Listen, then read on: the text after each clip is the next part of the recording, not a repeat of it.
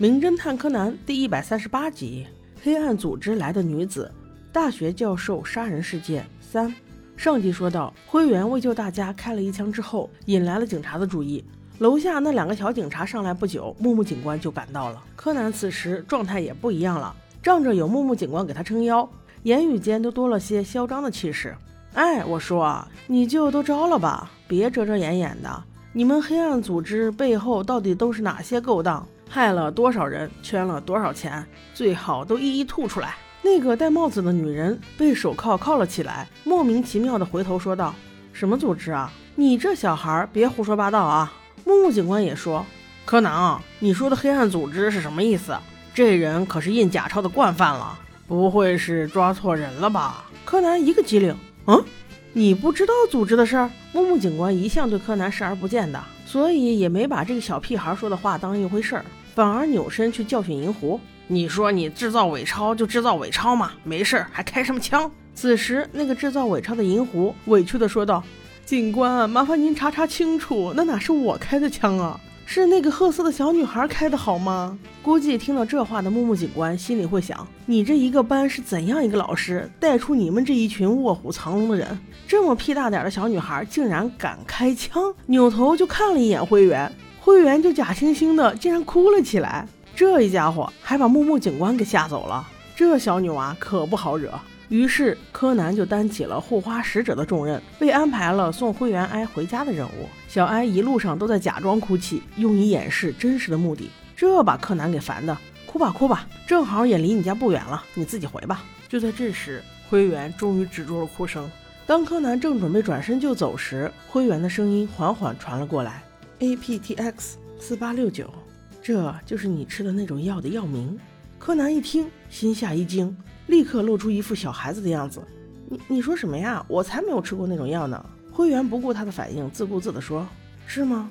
我是绝对不会弄错的，因为这是组织命令我，由我亲自调制的药。”说完，露出了一个极度自信的笑容。柯南越听越惊，心下已经确定，他一定与黑暗组织有关。但是面上还是没有表现出来。什么什么药？灰原继续说道：“我也吃了那种药，同你一样。吃药之后，我才发现它会使人变小。工藤新一，我也不叫什么灰原哀，我的真名叫雪莉。没有想到吧，大侦探，这回终于轮到新一绷不住了。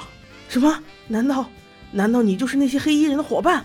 灰原听到这话，终于放开了。哈哈，你难道没有意识到我的住址吗？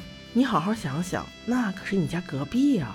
柯南此时双眼圆睁，他这才想到那是博士的家呀，他便大喊着：“阿笠博士，阿笠博士！”边奔跑着赶往博士的家，在路上还不忘再给博士打个电话，但是没人接呀。灰原还时不时的补刀说：“没人接就对了，因为一直在帮你的阿笠博士已经不在这个世界上了。”柯南停下来问他：“你到底对博士做了什么？”灰原不回答，反而说道：“你能有现在这个成绩，不都是阿笠博士在帮你吗？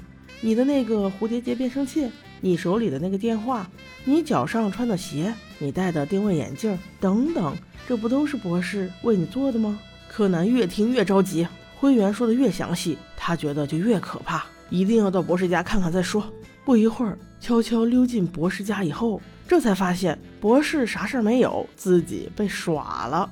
原来事情是这样的，雪莉因为背叛组织，所以也被组织灌下了那个药。她本以为自己会死，但没想到竟然变小了，手铐自然也勒不住他，那肯定是逃亡喽。他突然想到工藤新一一直没有找到尸体，难道他也变小了？于是就找到了工藤新一的家，晕倒在了他家门口，被博士救了回来。知道了事情的来龙去脉之后，博士给他了一个新名字，就叫灰原哀。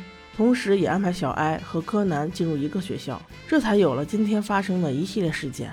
柯南还是有点不相信这个从黑衣组织出来的女人，他问道：“你为什么会去我家门口？”灰原却不惧不怕地说：“其实组织为了确定你工藤新一已经死了，已经连续两次到你家调查，还好调查结果就是你家没有人住，否则你将永远无法逃脱组织的怀疑。当然了，作为组织重要成员的我，肯定也参加了此次行动。”但是我发现了一个怪事儿，你家虽然没有人住过的痕迹，但是小学生衣服却都不见了。我也曾经在动物身上实验过，有些小白鼠确实也变小了。那我肯定知道工藤新一很有可能也变小了。新一一听，立刻反问道：“难道你们组织的人也知道我现在变小了？”灰原却笑笑说：“呵呵，那你还是感谢我吧，我已经在你的死亡验证单上签名了。我签了确认你死亡，并不是因为我要救你，而是我对你感兴趣。如果让组织知道你没死，那他们肯定会在我找到你之前杀死你。所以，在我背叛组织之后，肯定第一时间就得来找你了。”柯南还是一脸惊疑地问道：“什么背叛组织？你为什么要背叛组织？”灰原还是冷静地说：“我现在已经被组织除名。”而且他们似乎已经确认我的死亡，所以我告诉你两点原因：第一，我本身很反对把刚研制出来的药在真人身上用，但是无论如何他们都不会听我的劝告；第二，就是因为我的姐姐，我很确定我的姐姐就是被组织里面的人杀了。我问过无数次，组织的人都没有给我一个合理的解释，于是我就用罢工来抗议，但是组织根本没有重视，反而将我锁了起来。无奈之下。我就偷偷吃了藏在身上的 APTX 四八六九，我想赌一赌，看看是不是真的能变小。身体在真的变小之后逃了出来。这时我终于意识到，我的希望就只有你了，工藤新一。灰原说了这些，本来想到工藤新一应该会谅解他的，谁知新一更是咬牙切齿，一副欠他了八百万的样子，说道：“谁会谅解你呀？你这么一个女人，竟然做出这种害人的药物！你可知道你这种药害了多少个人？”灰原有些急了，连忙解释道：“我也是被迫无奈呀，组织压着我，天天让我干活，我有什么办法？”